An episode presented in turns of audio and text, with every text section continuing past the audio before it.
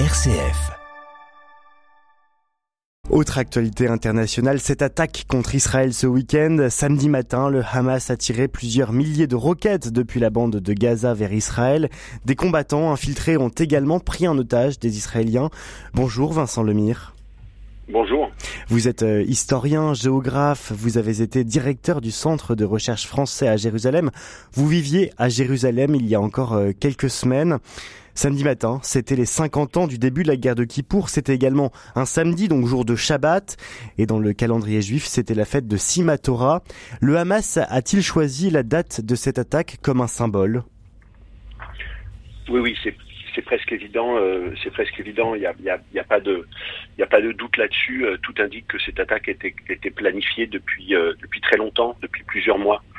Euh, et la date évidemment est, est, est éminemment symbolique. Hein. Elle rappelle, elle rappelle effectivement la, la, guerre de Kippour il y a exactement 50 ans, pratiquement jour pour jour euh, au moment de, au moment de l'attaque. Mais il faut dire que ce qui passé euh, et ce qui continue de se passer en réalité depuis 48 heures en Israël est bien pire que la guerre de Kippour parce que parce que la guerre des Kippour, c'était une, attaque conventionnelle de l'Égypte sur le Sinaï occupé et, elle ne visait que des, que des militaires israéliens. Cette fois-ci, c'est une attaque sur le sol israélien, à l'intérieur des frontières de 48 et contre des civils. Euh, on compte plusieurs centaines de morts, sans doute près d'un millier de morts. À l'échelle israélienne, hein, la population juive israélienne, c'est 6 millions de personnes. Vous imaginez J'imaginais ce que ça peut, ce que ça peut représenter euh, à l'échelle de la France, par exemple. Et d'ailleurs, vous avez parlé de 11 septembre israélien. En quoi était-ce un 11 septembre, cette attaque pour Israël? Écoutez, euh, encore une fois, euh, là, le, pour l'instant, le bilan officiel est de 700 morts. Il sera sans doute plus proche du millier de morts. Il faut faire une, une opération par 10 hein, pour avoir un, un, ratio par rapport à la population française. Donc, pour les gens qui écoutent, ce, ce serait un attentat qui, qui aurait coûté la vie à à 10 000 civils français mmh. euh, en moins de 24 heures. D'accord? Donc c'est c'est bien pire, c'est bien pire que le, que le 11 septembre hein, à l'échelle à l'échelle des, des États-Unis. Euh, ça permet de parler du 11 septembre, ça permet de, de mesurer l'impact psychologique hein, sur la sur la population israélienne et sur les sur les sur les dirigeants israéliens. Ça ne dit rien, euh, par contre, ça ne dit rien des, des assaillants. Hein. Je suis pas du tout en train de faire un parallèle entre entre Hamas et, et, et Daesh ou Al-Qaïda en l'occurrence. Euh, Hamas est un mouvement euh, est un mouvement euh, nationaliste. C'est un c'est un mouvement qui a un vrai agenda politique. Et c'est ça qui d'ailleurs est encore plus terrible et c'est ça qui rend les choses bien pires que le 11 septembre aux États-Unis ou, ou, le Bataclan en France. C'est qu'en fait, ces, ces, grands attentats, d'une certaine manière, étaient refermés sur eux-mêmes. Une fois que ça avait eu lieu, bah, mmh. c'était terminé. Là, ça ouvre en fait une séquence euh, les combats sont d'ailleurs encore en cours et la guerre ne fait que commencer. Et d'ailleurs, au regard des, des, décennies de conflits israélo-palestiniens, en quoi cette date du 7 octobre 2023 est singulière? Qu'est-ce qu'il y a de particulier dans l'attaque qui a eu lieu ce week-end?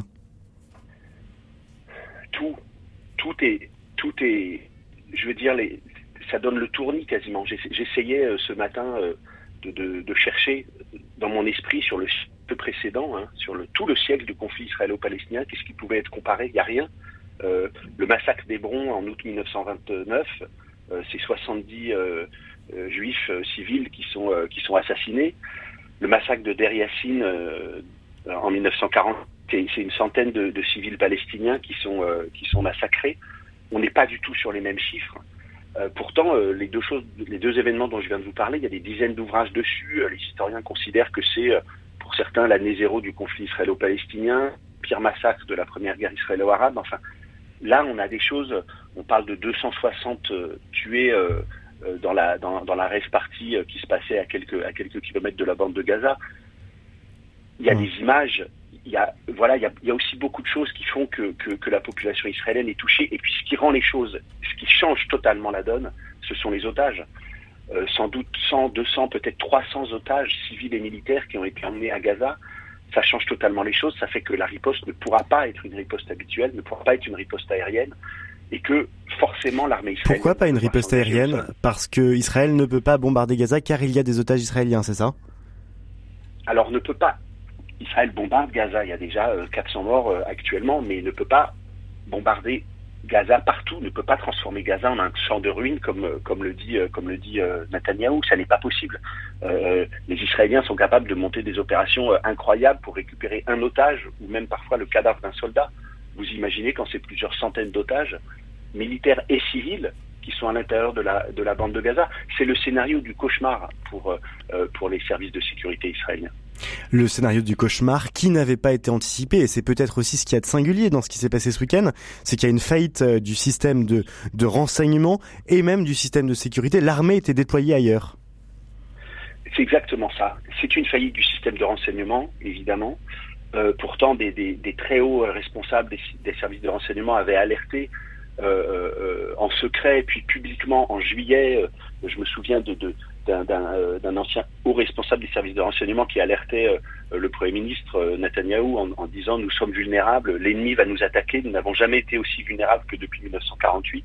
Enfin donc il y avait des alertes, mais vous avez raison, c'est au-delà de ça, c'est un collapse du système de sécurité dans sa totalité et de l'armée israélienne. Rendez-vous compte que dans certaines localités, euh, l'armée est arrivée entre 4 et 6 heures après le début de l'attaque parce qu'en fait, l'armée était en Cisjordanie, occupée à protéger, euh, euh, occupée à protéger les 700 000 colons euh, qui se livrent à des, exactions et, du fait des, propositions, pardon, du fait des, provocations des ministres de ce gouvernement. C'est une faillite politique, c'est une faillite du renseignement, c'est une faillite du service de sécurité les jours de, de, de Netanyahou à la tête du pays sont, sont évidemment comptés. Et d'ailleurs, euh, ce gouvernement israélien euh, est, est, pointé du doigt, qui avait des mots très durs contre les populations palestiniennes. Je cite l'autorité palestinienne est notre fardeau, le Hamas est notre chance. C'est quand même étonnant cette position, cette posture de ces dirigeants en partie d'extrême droite. Oui, ça c'est ça c'est un mot de Smotrich que vous euh, que vous signalez et qui, dit bien que ce, gouvernement, ce sont des, apprentis sorciers. Quand on dit euh, l'autorité palestinienne est notre fardeau, le Hamas est notre chance, euh, ça signale voilà tout le cynisme en fait de ces dirigeants qui ont essayé de jouer le Hamas contre l'autorité palestinienne depuis des années. Et encore plus, encore plus ces, derniers mois, et qui se prennent là un, retour de flamme, mais dans des proportions qui sont proprement inimaginables, qui dépassent l'entendement, et qui vont avoir des conséquences historique majeur pour Israël, pour la Palestine, pour le Moyen-Orient, pour le monde entier euh, en réalité. Euh, euh, on se souvient des, des, conséquences de la guerre de Kippour en 1973 sur les cours du pétrole par exemple. Merci beaucoup Vincent Lemire d'avoir pris quelques minutes ce matin. Je rappelle que vous êtes historien, géographe. Vous avez notamment publié Histoire de Jérusalem aux éditions des Arènes.